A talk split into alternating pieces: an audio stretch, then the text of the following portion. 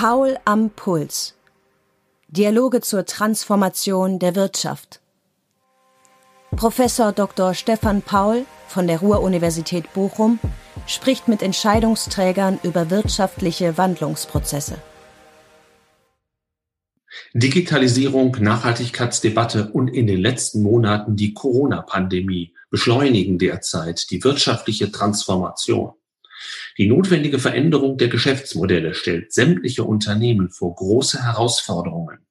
In dieser Phase suchen viele Studierende als Führungskräfte von morgen, aber auch heutige Verantwortliche nach Orientierung. Wie kann durch Transformation Zukunftsfähigkeit erreicht werden? Wie sieht die Wirtschaft von morgen aus?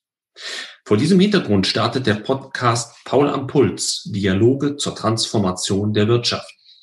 Zweimal pro Monat Jeweils am 15. und 30. führe ich darin Gespräche mit Entscheidungsträgern in Wirtschaft, Gesellschaft und Politik.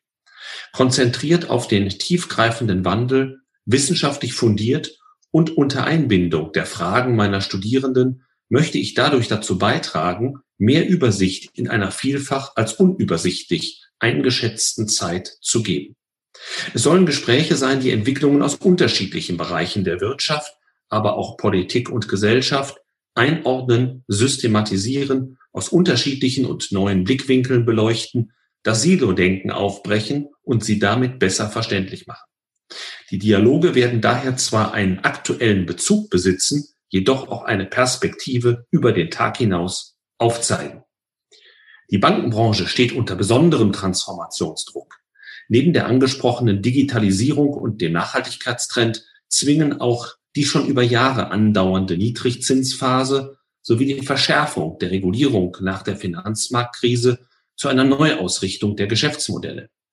Die Belastungen durch den ohnehin notwendigen Strukturwandel werden durch die Corona-Pandemie verstärkt, in der gerade die systemrelevante Branche zur Aufrechterhaltung der Liquidität in den Unternehmen gefordert ist.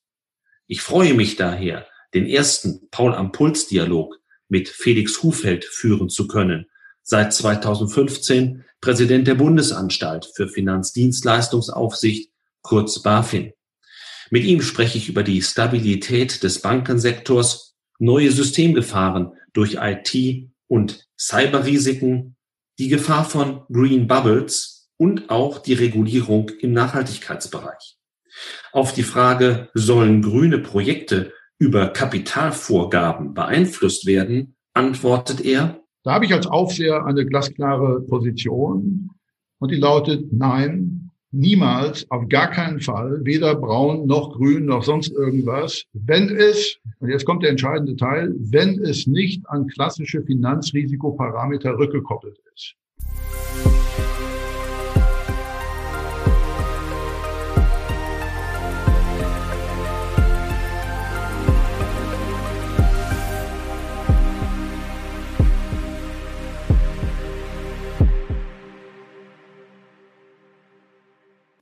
Ja, herzlich willkommen, Herr Hufeld, zu Paul am Puls. Ich möchte gerne mit Ihnen über langfristige wirtschaftliche Transformationsprozesse sprechen.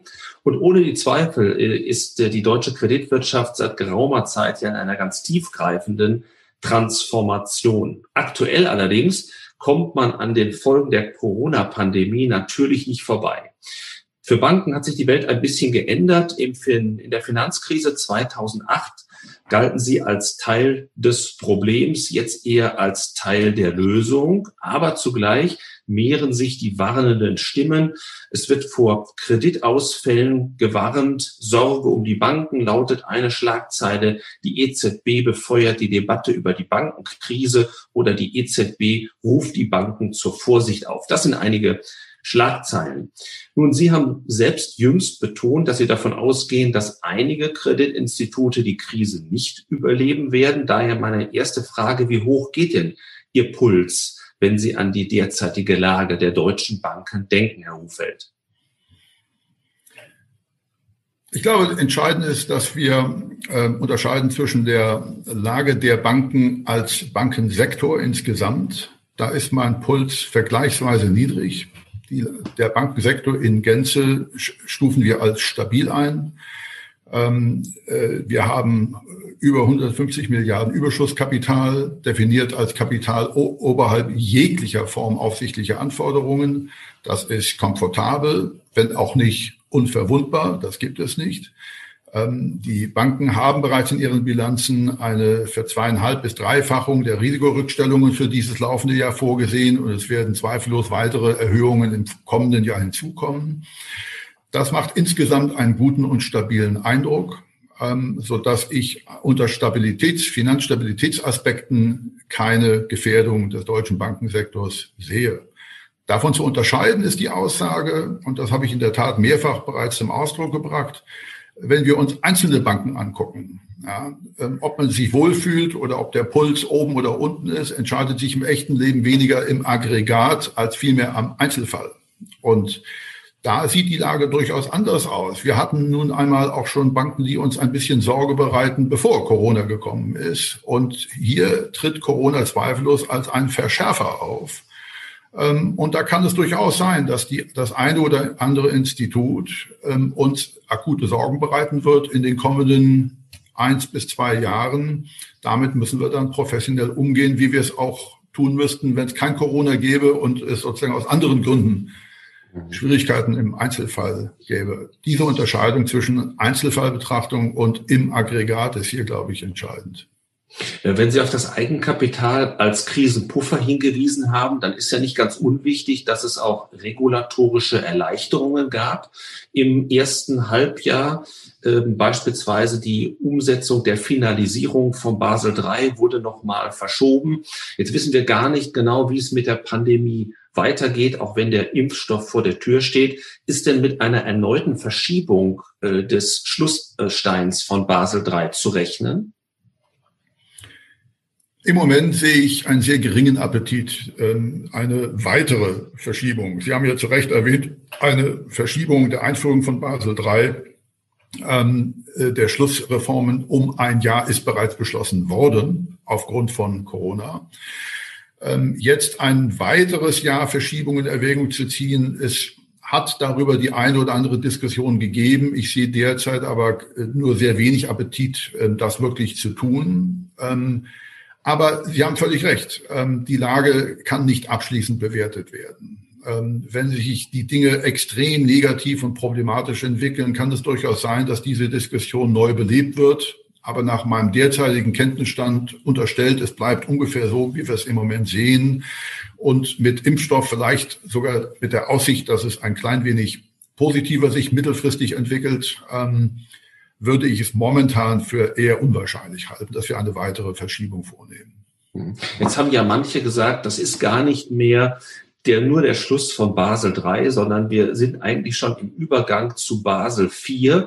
Auf der anderen Seite war vor zwei Wochen zu lesen, dass der Basler Ausschuss die Re Regulierung nach der Finanzmarktkrise ganz offiziell sozusagen für beendet erklärt hat. Man sprach auch von einem Wendepunkt im regulatorischen Zyklus. Das hat uns in der Wissenschaft natürlich schon ein bisschen gewundert deshalb, weil es sozusagen viele offene Baustellen noch gibt, über die wir schon seit vielen Jahren nachdenken. Ich nenne nur mal mögliche Eigenkapitalunterlegung von Staatsanleihen, Proportionalität und all die anderen Dinge, die bei Ihnen ja auch Tagesgeschäft sind. Was ist also mit Basel IV? Können wir das sozusagen ganz beerdigen? Wird das irgendwann mal nach der Pandemie kommen oder wie schätzen Sie das ein? Naja, Basel IV ist ja eher ähm, der Kampfbegriff der Finanzindustrie für das, was wir jetzt schon auf dem Tisch haben. Das ist eigentlich gar nichts Neues. Ähm, also über diese eher terminologisches Geplänkel brauchen wir uns, glaube ich, nicht auszulassen. Aber der andere Punkt ist tatsächlich ein, ein, ein sehr wichtiger. Was der Basler Ausschuss damit zum Ausdruck bringen wollte, ist, dass der Fokus der kommenden Jahre auch im Basler Ausschuss selbst ähm, auf Implementierung liegen muss. Und das unterstütze ich selbstverständlich und halte ich auch für völlig richtig. Es hat in den letzten zehn, zwölf Jahren einen enormen äh, Aufschwung an ähm, Regulierung gegeben in, äh, in Folge der globalen Finanzkrise. Das war nötig. Ähm, hier ist eine Menge aufgearbeitet worden. Und mit dem, was Sie eben zitiert haben, möchte der Basel Ausschuss zum Ausdruck bringen, dass jetzt mal Implementierung wirklich im Zentrum der Aufmerksamkeit des Basel Ausschusses stehen muss. Ich bin allerdings ein klein wenig ähnlich verwundert wie Sie auch. Ich bin kein Freund dieser ähm, Schlusspunkt-Rhetorik, äh, Powers-Button-Rhetorik oder ähm, Ende der Regulierungsrhetorik. Ich halte das für verfehlt, weil es genau Missverständnisse der Art, wie Sie es eben angesprochen haben, provoziert. Regulierung, Finanzregulierung als ein allgemeiner Mahlstrom politischer Wertentscheidungen im Bereich, in dem Teilbereich der Finanzpolitik, wenn man so will, ähm, hört nie auf. Ähm, das ist, das ist eine Chimäre. Und, und äh, ich bin daher äh, ein Gegner solcher Schwarz-Weiß-Rhetorik, ähm, die hier ähm, Wahrnehmungen suggeriert, die aus genau den Gründen, die Sie eben auch angesprochen haben. Es gibt neue Risiken. Es gibt den ganzen Kryptobereich. Es gibt Digitalisierung im allgemeinsten Sinne. Sie haben Staatsanleihen genannt. man könnte den ganzen Bereich von Green Finance, worüber wir zweifellos auch noch sprechen werden, nennen. Es gibt Emerging Risk, wie man so schön sagt, über die man sprechen muss. Und all dies kann selbstverständlich Implikationen auch in der Finanzregulierung haben. Schon deshalb halte ich es für verfehlt, eine zu starke Pause-Button-Rhetorik an den Tag zu legen. Ich glaube, das provoziert Missverständnisse und sollten wir lieber nicht tun. Ja. Jetzt kann die Corona-Pandemie ja einerseits ein Treiber produktiver Art sein, sie kann aber auch notwendige Anpassungen verzögern. Ich würde da noch mal gerne zurückkommen auf die Einzelinstitute, die Kreditinstitute in Deutschland. Sie hatten da sehr prononciert, wenn ich das so sagen darf, 2019 schon gesagt, dass der Wandel zu mehr Effizienz unbedingt notwendig sei. Sie haben einen Mangel an Problembewusstsein auch bei mancher Bankleitung verordnet, weil die Kosten noch viel zu hoch seien. Die Profitabilität würde ihnen Sorge machen, haben sie gesagt. Und manchmal, weil die Kreditinstitute ja auch auf die Niedrigzinsphase hinweisen, sprachen sie von einer Attitüde, einer Opfermentalität, also tatsächlich sehr zugespitzt. Wie sehen Sie es denn nun in der Corona-Pandemie, was das äh, sozusagen Dauerproblem der Effizienz angeht? Wird das energischer angepackt oder gibt es da Ausweichreaktionen? Ich glaube, das Problembewusstsein ähm, der Banken in Gänze, auch wenn es im Einzelfall immer Varianzen gibt, das ist, glaube ich, normal und logisch, ist ausgesprochen hoch. Ähm, die privaten Banken im Zusammenspiel mit den Förderbanken vorneweg der KfW und das dann wiederum im Zusammenspiel mit den öffentlichen Instanzen, sprich ähm, Regierungen, ähm, Finanzaufsehern und selbstverständlich Zentralbanken. Zu Beginn der Krise war, glaube ich, ein ausgesprochen positives Erlebnis. Ähm, ich glaube, hier dürfen wir wirklich von einem Zusammenwirken sprechen, innerhalb der öffentlichen Spieler, aber auch mit den Banken gemeinsam, ähm, das fast beispielhaft genannt werden kann, ähm, wie man sich einer außergewöhnlichen pandemischen Krise stellen kann, um sie zu bekämpfen. Natürlich sind wir noch nicht durch. Es ist viel zu früh, irgendwelche Jubelarien anzustimmen. Wir sind noch mitten in einem Krisenmanagement befangen. Aber hier, glaube ich, ist, sind die Leistungen, die auch die Banken an den Tag gelegt haben, um mitzuwirken, ähm, äh, können bis hierher nicht hoch genug gewürdigt werden. Das ist außergewöhnlich positiv. Ausweichreaktion sehe ich nicht. Ähm, jedenfalls nicht im Großen und Ganzen. Man kann nie für jeden Einzelfall sprechen. Ähm, ich glaube, wie ich vorhin schon sagte, Corona ist letztlich doch eher ein Beschleuniger von Veränderungsdruck und wird bestehende Probleme oder auch Chancen schärfer hervortreten lassen, ähm, als es sowieso schon der Fall gewesen wäre. Also wenn überhaupt eine bleibende Kraft auch nach Bewältigung der unmittelbaren pandemischen Krise ähm, übrig bleibt, wäre meine persönliche Vermutung eher von einem katalytischen Effekt auszugehen, der äh, ein Stück weit die Dinge nach vorne treibt. Ja, wie genau kann kein Mensch exakt sagen, aber das ist, das ist meine persönliche Wahrnehmung aus vielen, vielen Gesprächen in der Branche. Zwei dieser Treiber haben Sie schon mal in einem Nebensatz erwähnt. Die ganze technische Revolution einerseits, die Nachhaltigkeit andererseits. Lassen Sie uns vielleicht erstmal auf die technische Seite schauen. Stichworte wie Big Data, künstliche Intelligenz sind nur zwei davon. Blockchain könnte man sicherlich auch nennen. Ähm, es gibt ganz neue Anbieter, die mit diesen Techniken nach vorne kommen. Und Sie haben immer gesagt, es ist wichtig, egal ähm, welches Schild sozusagen über dem Anbieter hängt. Ich fasse es mal in meinen Worten zusammen. Wenn der Bankgeschäft oder für Banken Relevantes betreibt, müssen wir als Aufseher dabei sein. wie, wie gelingt sozusagen die Definition und die Abgrenzung des Kreises, der auch in Ihren Aufsichtsbereich hineinfällt? Ja, sehr gute Frage. Ähm, ich glaube, es gibt zwei gedankliche Ansatzpunkte, die man hier äh, im Auge behalten muss. Der eine Ansatzpunkt ist, dass durch eine, eine Weiterentwicklung klassischer Regulatorik, klassischer Gesetzgebungstätigkeit, so gerade gestern im Kabinett, im Bundeskabinett geschehen mit Blick auf elektronische Wertpapiere, wunderschönes Beispiel, ähm, Tatbestände geschaffen werden, die etwas, was es vorher entweder gar nicht gab oder in dieser Form nicht gab, regulatorisch, gesetzgeberisch erfasst wird, einer, einem Aufsichtsmandat unterworfen wird in der einen oder anderen Form. Ähnliches sehen wir bei, bei, bei Kryptowerten. Ähm, ähm, und dann automatisch den Finanzaufseher wie eine BaFin ähm, auf den Plan treten lässt. Und dann müssen bei uns entsprechende Lizenzanträge, Notifikationen oder was auch immer im Einzelfall gestellt werden. Und dann sind sie gewissermaßen drin. Das ist, wenn man so will,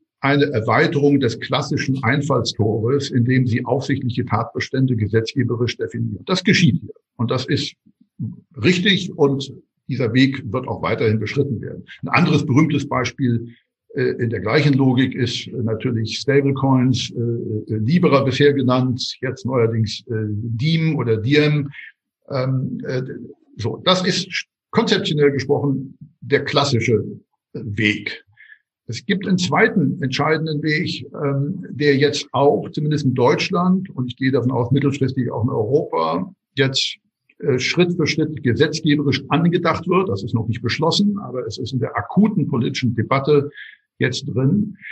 Das ist ein noch spannenderer Vorgang, dass wir angesichts immer, ich sage mal, immer stärker gebrochenerer Wertschöpfungsketten, einer Verminderung der Wertschöpfungstiefe in einem klassischen Finanzinstitut zugunsten von technologischen Anbietern, Amazon Web Service oder wer immer es sein mag, als Paradefall, ein größerer Teil der Wertschöpfung in die Hände von Nicht-Finanzinstituten, die, und das ist der Unterschied zum klassischen ersten Pfad, auch nicht einem Lizenztatbestand der Finanzaufsicht unterworfen sind, sondern das bleiben, was sie sind, nämlich ein Technologieanbieter. Dennoch wandern erhebliche Teile der Wertschöpfung in diese Hände. Das ist ein zweiter Pfad, der sozusagen ein bisschen komplexer anzupacken ist, weil hier nach meinem Dafürhalten, und das haben Sie völlig korrekt zitiert, dafür werbe ich seit mindestens vier Jahren, wenn nicht schon länger. Und das sind politische Bretter, die auch gebohrt werden müssen.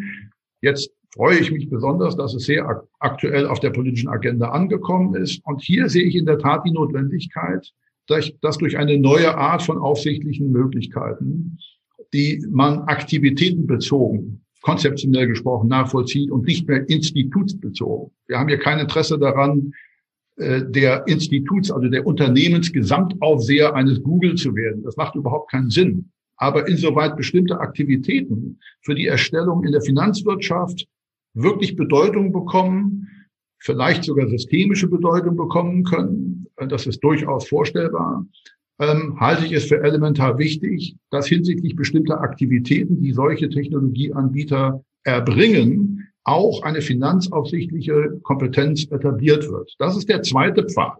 Und der ist jetzt in der Diskussion.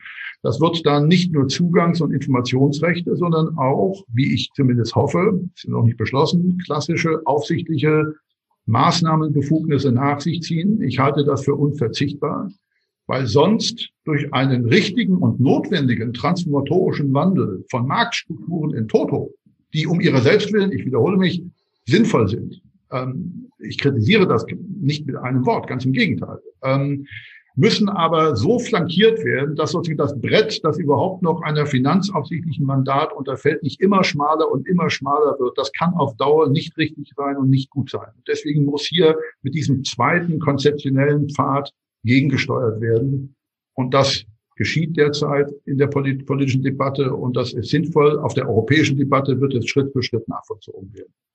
Ja, wenn man sich mal anschaut, wie viel ausgelagert wird von den Kreditinstituten in Dienste von Amazon, Google, Apple, die Cloud ist hier sicherlich das Paradebeispiel. Macht Ihnen dieses Outsourcing nicht auch ein Stück weit Sorge? Denn wie Sie gesagt haben, dadurch könnte ja tatsächlich der Begriff der Systemrelevanz sehr viel weiter gefasst werden müssen. In dem Sinne, dass man sagt, wenn so ein Cloud-Dienst mal ausfällt, dann steht möglicherweise tatsächlich die ganze Kreditwirtschaft plötzlich und sei es nur für wenige Stunden still. Das ist ja ein Albtraum-Szenario.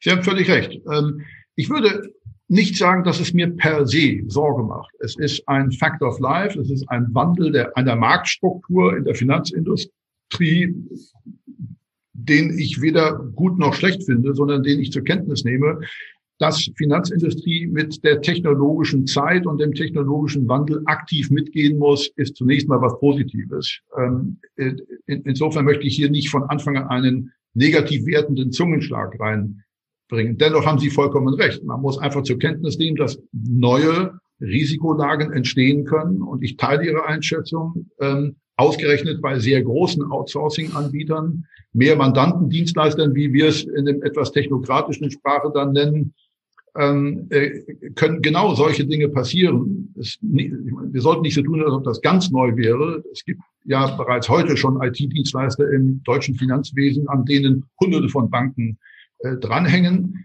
Wenn äh, die einen Schnupfen bekommen, äh, kann der Bankensektor eine Grippe hinterher haben. Und deswegen ist die einzige Konsequenz, äh, und die habe ich eben bereits angesprochen, dass entweder mit dem vorhandenen Instrumentarium oder mit einem erweiterten Instrumentarium der Art, wie ich es zuvor kurz skizziert habe, wir dies mit in einen aufsichtlichen Blick hineinnehmen können. Und deswegen äh, von der schieren Zuständigkeitsfrage mal abgesehen, entwickeln wir ja seit Jahren, wie Sie wissen, auch materiellrechtlich, also inhaltlich Standards, aufsichtliche Standards, um IT-Sicherheitsmanagement, darüber sprechen wir gerade, zu verbessern, es gewissermaßen in das regelmäßige Risikomanagement von Banken mit hineinzudrücken, wenn ich mal etwas flapsig formulieren darf. Ähm, und das geschieht eigentlich sehr gut. Ja, das heißt nie, dass es vorbei ist. Das heißt nie, dass es perfekt ist. Aber das Niveau, das wir heute haben, unterscheidet sich mit Sicherheit von dem vor fünf Jahren. Und ich hoffe noch mal sehr, dass es sich in fünf Jahren auch noch mal sehr deutlich von dem unterscheidet, was wir heute haben. Und daneben stehen natürlich eine ganze Reihe weiterer Maßnahmen von wegen Resilienzerhöhung, von wegen ähm, äh, äh Testmaßnahmen, Krisenmanagementmaßnahmen. Das ist ein großes Paket von von Maßnahmen, die IT-Sicherheit insgesamt äh, in den Blick nehmen. Und ganz eindeutig ist Cyber Risk, wenn Sie es von der Risikoseite her formulieren wollen, ganz eindeutig eines der potenziellen systemischen Risiken geworden, dem wir uns daher auch selbstverständlich aktiv stellen. Und, und wie ich ja eben angedeutet habe, mit einer recht immer länger werdenden Liste von Aktivitäten, das ist aber in der Bankenbranche inzwischen vollständig angekommen und vollständig äh, verstanden. Es ist nicht vorbei, es ist nie vorbei, aber es ist vollkommen akzeptiert als ein Agendapunkt, den man aktiv angehen muss. Wir stellen ja immer wieder fest, dass neben aller Technik, so banal es klingt, aber der menschliche Faktor nach wie vor ein ganz entscheidender ist. Und meine Frage bezieht sich so ein bisschen auf die Zugang auch, also auf die Management-Qualifikation. Ähm, immer noch ist es so, wenn Sie Bankvorstand werden wollen, Sie brauchen äh, Krediterfahrung, die Sie entsprechend dokumentieren können.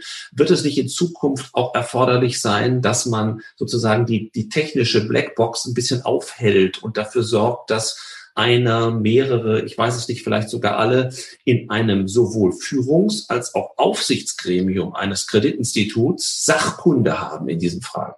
Absolut. Ähm, äh, Sie sagen es, ähm, IT-Know-how sowohl auf Vorstandsebene, ich würde ergänzen auch auf Aufsichtsratsebene, ist ein rares Gut und ist ein extrem wertvolles Gut. Und ähm, selbst die BaFin lernt ja gelegentlich hinzu und, und äh, was man dann an Variationen unserer Aufsichtspraxis und unserer Aufsichtsvorgaben äh, ablesen kann. Wir haben, um genau diesen Punkt flexibler Rechnung tragen zu können und von der alten Dogmatik des Kredit, der Kreditsachkunde ein Stück weit abzurücken. Nicht im Sinne von, das ist unwichtig geworden, wie die Pandemie uns gerade lehrt, ist es sehr wichtig und bleibt auch sehr wichtig.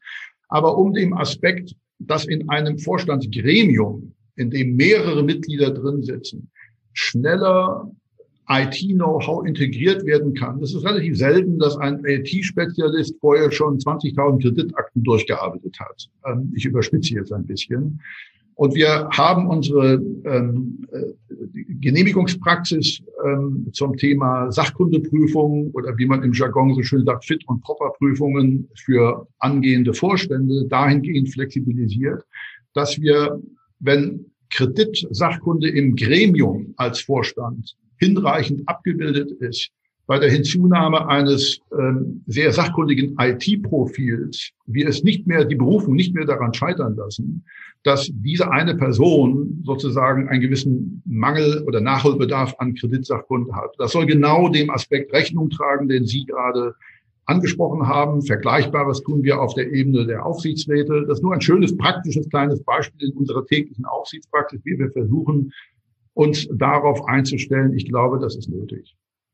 Spiegelbildlich kann man und muss man wahrscheinlich auch fragen, wie sieht es mit genau dieser Sachkunde in ihrem eigenen Hause aus? Ich könnte mir vorstellen, dass man dort auch gewaltig insofern nachrüsten muss, als dass es ja vor 20, 30 Jahren noch überhaupt kein Thema war, äh, nun aber sehr drängend. Äh, wenn Sie also an die Neueinstellungen und an die Weiterqualifikation denken, was bedeutet das für Sie? Genau das Gleiche. Ähm, wir müssen selbstverständlich auch bei uns im Hause IT-Sachkunde stärken und aufbauen. Das haben wir in den vergangenen Jahren sehr intensiv getan, ja, um so etwas wie eine IT-Sicherheitsaufsicht aufzubauen. Das müssen wir ja. Brauchen Sie eben Menschen, die einerseits was von IT verstehen, andererseits was von Aufsicht verstehen. Die wachsen nicht auf den Bäumen. da muss man schauen, mit welchem Basisprofil man gewissermaßen beginnt und wo man dann nacharbeiten muss, ähm, entweder stellt man einen, einen, einen IT-Spezialisten ein, von dem man glaubt, dem kann man das Aufsichtswissen beibringen, oder man hat einen jungen IT-affinen Aufseher, ähm, den man dann äh, äh stärker in noch IT-Sachkunde hineinentwickeln kann. Es geht von beiden Seiten. Wir müssen das letztlich ähm, im Hause häufig ähm, mit aufbauen und dass wir diese Spezialprofile tatsächlich ähm, äh, entwickeln, das trifft auf uns genauso zu wie auf jede Bank oder jedes sonstige Unternehmen. Wir tun das sehr intensiv und haben die gleichen Herausforderungen wie alle anderen auch. Die, diese Menschen, wie ich schon sagte, wachsen nicht auf den Bäumen. Da muss man drum kämpfen, da muss man gute Angebote machen, da muss man attraktiver Arbeitgeber sein. Wir bemühen uns um all dies. Bislang, toi, toi, toi, kommen wir einigermaßen gut klar. Aber die Herausforderungen haben wir selbstverständlich ähm, für uns selbst auch erkannt und müssen sie aktiv managen. Dann würde ich mit Ihnen ganz gerne noch auf den zweiten großen Treiber, nämlich den der Nachhaltigkeit kommen. Wir alle haben durch Fridays for Future und andere Gruppen sehr deutlich vor Augen geführt bekommen, wie wichtig dieses Thema gerade jungen Menschen, aber natürlich nicht nur denen ist in allen Überlegungen, wie man denn den dramatischen Klimawandel abbremsen kann, spielt der Finanzsektor eine ganz, ganz große Rolle. Äh, haben Sie den Eindruck, dass das immer noch auch aktuell so ein wichtiges Thema ist? Oder ist die Corona-Pandemie auch hier so ein Bremsblock, dass man sagt, es ist im Moment alles wichtiger als Nachhaltigkeit? Was ist Ihre Beobachtung? Ja, gute Frage. Ähm ich kann Ihnen nur meinen subjektiven Eindruck wiedergeben. Ähm, ich glaube, dass das nicht der Fall ist. Ich glaube nicht, dass natürlich gibt es akute Krisenmanagement-Anforderungen, um die sich jeder Bankmanager und jeder Bankvorstand kümmern muss. Ist logisch. Aber dass das so weit geht, dass alles andere komplett ausgeblendet wird, auch Nachhaltigkeitsfragen oder ESG-Ziele oder Vergleichbares, kann ich nicht bestätigen. Ähm, ich glaube, die Themen bleiben auf der Tagesordnung. Viele, viele Banken haben dazu ja längst auch spezialisierte Einheiten eingerichtet, die sich hauptamtlich mit diesen Themen beschäftigen. Die sind ja nicht abgeschafft worden. Und ähm, wir selbst als Aufsicht haben ja hier Erhebliches getan, um auch eine solche Eigenbeschäftigung in den Banken zu fördern, to say the least, ähm, irgendwann auch mal zu verlangen. Und ähm, ich glaube schon, das ist das, was wir sehen. Ähm, auch hier gibt es offensichtlich Schwankungen, bei manchen Banken mehr, bei manchen Banken anders, aber der grundsätzliche Trend ist, glaube ich, von der, dem Bankensektor vollständig ähm, angenommen worden und alles weitere ist jetzt ein Prozess, der Schritt für Schritt, das gilt ja nicht nur für die Banken, das gilt ja auch für die gesetzgeberische Seite, für die aufsichtliche Seite, über viele Jahre hinweg das schrittweise konkretisiert und, und letztlich zu einem Industriestandard hinzuentwickeln hat. Ähm, was würden Sie erwarten, wie dieser Industriestandard die Branche insgesamt verändert? Dieser Trend zur Nachhaltigkeit, zur Sustainable Finance, was wird das auslösen, auch strukturell im deutschen Bankensektor? Und sind die Dinge nicht gerade so modern, dass man fast schon wieder Angst haben muss, so wie bei der Dotcom-Blase 2000, dass die Gefahr einer Green Bubble droht? Ja, ähm, zwei Fragen haben Sie jetzt gestellt. Die erste Frage ist, glaube ich, dass es, dass das Thema Green Finance, Sustainable Finance, ähm, sozusagen die Marktstrukturen beeinflussen wird. Das ist, da tue ich mich schwer, das vernünftig zu beantworten. Ich glaube, es reiht sich ein in eine, eine Vielzahl von Treibern, die einfach komplexere Anforderungen an das Betreiben von Bank- oder Versicherungs- oder Fondsmanagement stellt, das zweifellos ist, addiert einen weiteren wichtigen Baustein zu Komplexität. Und das, ich würde es nicht herausisolieren wollen, aber es addiert einen weiteren Komplexitätsbaustein, der, wenn man es streng betriebswirtschaftlich betrachten würde, vermutlich die Minimalschwelle einer, einer kritischen Größe, ab der man vernünftigerweise Bankgeschäft betreiben kann, nochmals um ein paar Millimeter nach oben schraubt. Also wenn Sie mich jetzt fragen würden, wo ist das genau, müsste ich ehrlicherweise sagen, kann ich Ihnen nicht vernünftig quantifizieren. Aber die Logik, glaube ich, kann man beschreiben. So gesehen ist es ganz klar ein Treiber, ähm, aber schwer zu isolieren. Ihre zweite Frage, Green Bubble, ist eine, ist eine spannende Frage. Das, ähm, glaube ich, würde ich in zweierlei, und zwar unterschiedliche Hinsichten beantworten wollen auf der einen Seite, ähm, was die klassischen Klimarisiken, transitorische Risiken, wie wir es ja nennen, die möglicherweise sich in den Bilanzen einer Bank befinden, ähm, oder ganz sicher auch in den Bilanzen von Versicherern äh, befinden, insoweit sie eben Anleger sind, was sie selbstverständlich in hohem Maße sind, ähm, finde ich das Bild einer Bubble nicht ganz passend, weil ich für eher unrealistisch halte, dass die Analogie zur Dotcom-Blase äh, Anfang der 2000er drängt sich ja auf. Das finde ich hier weniger passend, weil ich die Wahrscheinlichkeit, dass mit einem großen Knall, mit einem abrupten Ereignis, dass man wie eine Nadel in einen Luftballon hineinschlägt und es macht Bumm, halte ich für eher unwahrscheinlich. Ich glaube, es handelt sich eher um mittel- bis langfristige Prozesse, die mit dem Begriff Bubble weniger gut umschrieben werden, sondern es handelt sich eher um schleichende Prozesse, die dann natürlich erkannt und gemanagt werden müssen, die man nicht übersehen darf. Und nach fünf bis zehn Jahren hat man plötzlich ein Riesenproblem, was man vor fünf Jahren noch vernünftig hätte angehen können. Das finde ich passt mit Bubble nicht so gut zusammen. Es sind Risiken da, eindeutig. Wir drängen ja darauf, dass sie adressiert werden. Aber da passt aus meiner Sicht das Bubble-Bild nicht so gut. Aber es gibt eine zweite Hinsicht. Deswegen habe ich ihm gesagt, ich möchte es in zwei Hinsichten in unterschiedliche Richtungen beantworten. Ähm, es kann, so, wenn man so will, auf der positiven Seite natürlich Übertreibungseffekte geben, die man auch kritisch würdigen muss. Ähm, um es etwas zugespitzt äh, als, als Frage in den Raum zu stellen, ist die Bewertung eines Unternehmens wie Tesla oder Uber oder andere Unternehmen, aber nehmen wir Tesla, das mehr Unternehmenswert aufweist als sämtliche deutschen Autohersteller zusammengenommen. Ist das sustainable, ja oder nein?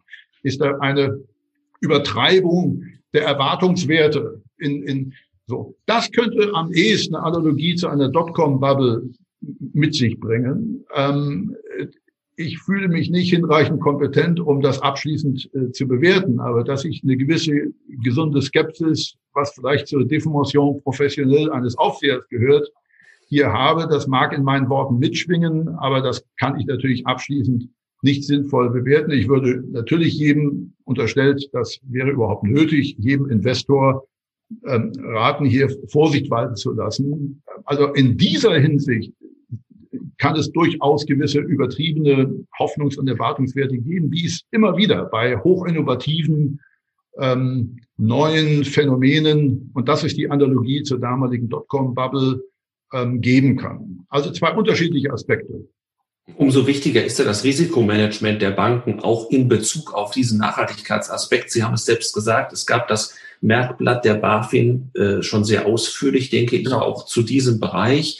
Äh, haben Sie schon ein Gefühl dafür, wo der größte Nachholbedarf ist für die Finanzinstitute sozusagen nachzurüsten, um dem gerecht zu werden?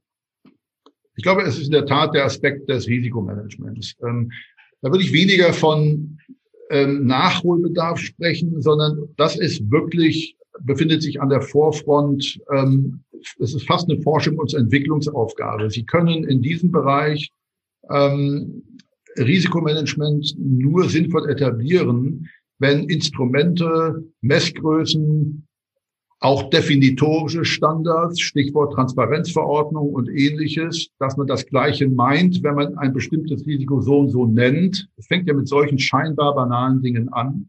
Und alle diese Dinge sind im Augenblick, wie Sie wissen, in Entwicklung begriffen. Das, das meinte ich auch vorhin mit Industriestandards. Ähm, es ist ganz offensichtlich so, dass äh, in das klassische Risikomanagement eine, einer jeden Bank, einer, jeden Versicherers ähm, auch Nachhaltigkeitsrisiken einfließen müssen. Das ist ja ein zentraler Bestandteil unseres berühmten Marktblattes vom Dezember letzten Jahres gewesen. Nicht der einzige, aber ein, ein wichtiger.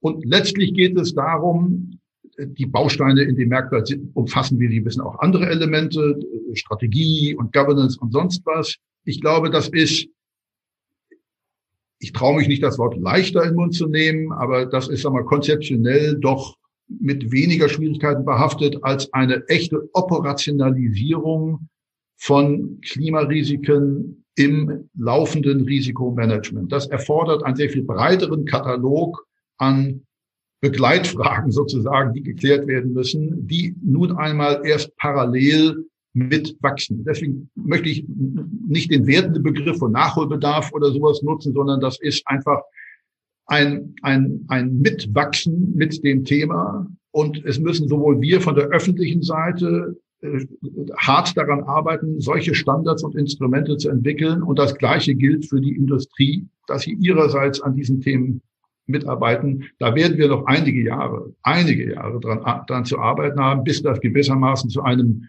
Standardverfahren einem Industriestandardverfahren herangewachsen ist. Aber der Prozess hat begonnen, wenn man so will, der Zug ist aus dem Bahnhof, der rollt und das ist gut so und wir sitzen mit drin und werden ihn aktiv nach vorne treiben.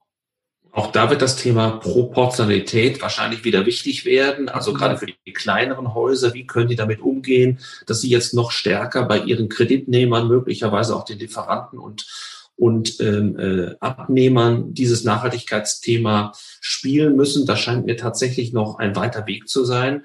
Ähm, umso mehr die Frage, wird es denn regulatorisch, äh, also in den klassischen Instrumenten quantitative Anforderungen für das Eigenkapital beispielsweise, wird es dort irgendwelche Belohnungen oder Sanktionen äh, geben? Da ist von Brown Penalizing Factor die Rede oder Green Supporting Factor, kann man so rum oder so rum spielen. Also können Sie sich vorstellen, dass bei diesem Jahr doch sehr, sehr harten Instrument auch Nachhaltigkeit künftig eine Rolle spielen wird? Also Sie haben zwei Fragen gestellt. Die erste bezog sich auf das Thema äh, Proportionalität.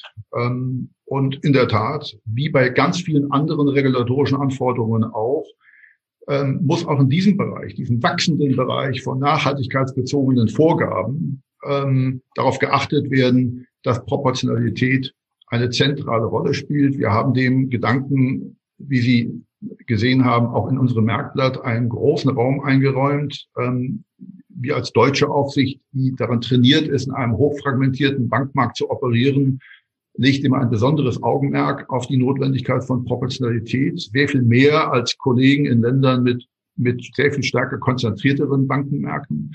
Insofern kämpfen wir dafür. Auch der europäische Gesetzgeber versucht mit klassischen Instrumenten wie Erheblichkeitsschwellen, unterhalb derer bestimmte Reporting-Anforderungen oder ähnliches nicht zu beachten sind, Proportionalität zu leben. Aber ich gebe Ihnen gerne zu, auch das ist um seiner selbst willen ein, ähm, eine Lernkurve, die wir in den nächsten Jahren immer hoffentlich gut auskalibrieren werden, ähm, um dem Gedanken Proportionalität auch wirklich in diesem Bereich Rechnung zu tragen.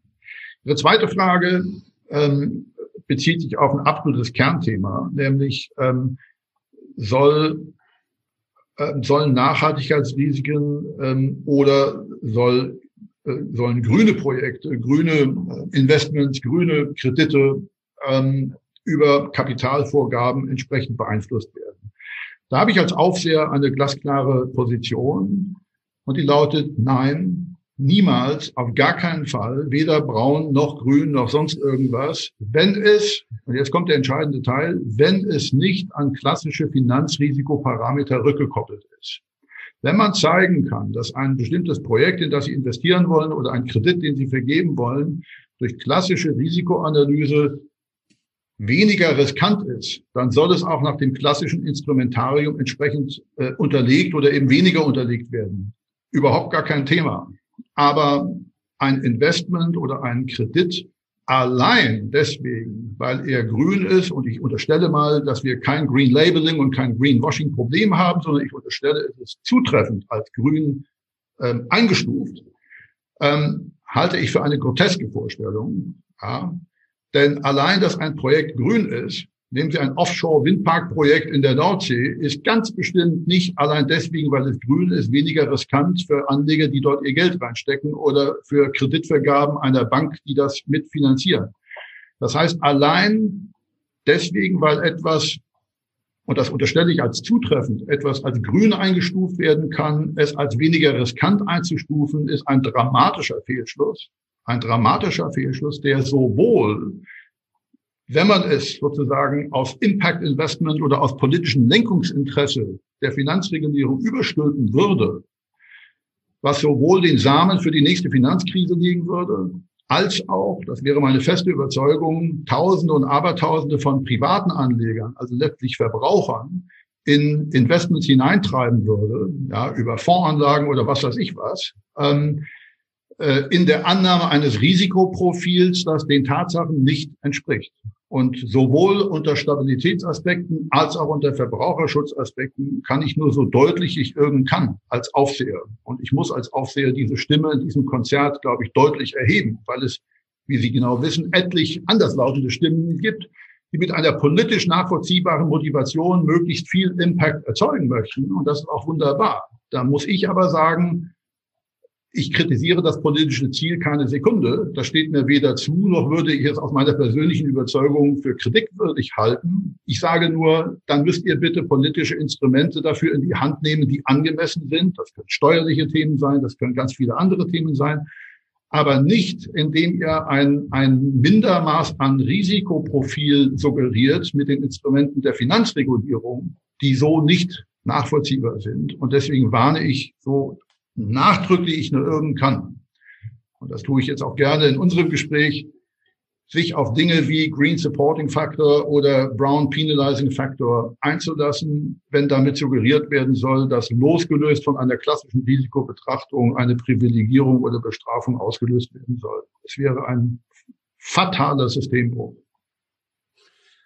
eine Einstellung, die ich auch ordnungspolitisch sehr sympathisch finde, wenn ich das an der Stelle sagen darf. Dann hoffen wir mal beide gemeinsam, dass wir uns damit durchsetzen können. Denn glauben Sie mir, das ist, das ist kein Home Run. Ja, ganz im Gegenteil. Das ist, das ist eine hoch umstrittene Thematik. Deswegen werde ich, wie Sie vielleicht merken, an dieser Stelle auch ausgesprochen klar und deutlich. Ähm, sonst fürchte ich, können hier schlimme Dinge passieren. Lassen Sie mich zum Schluss noch, noch drei Fragen allgemeiner Art stellen. Wir haben über viele Ver Veränderungen in der Wirtschaft, über Transformation gesprochen. Das verändert auch ähm, das Arbeitsleben und damit die Ansprüche an diejenigen, die jetzt noch auf der Uni sind, gleichzeitig aber auch diejenigen, die in den Banken tätig sind. Welche Eigenschaften denken Sie, müssen die Arbeitskräfte von morgen in Banken vor allem und mehr als heute mitbringen? Ich glaube, Sie müssen ganz viele Eigenschaften mitbringen, die auch vor 20, 30 Jahren ähm, äh, ähm, schon erforderlich waren.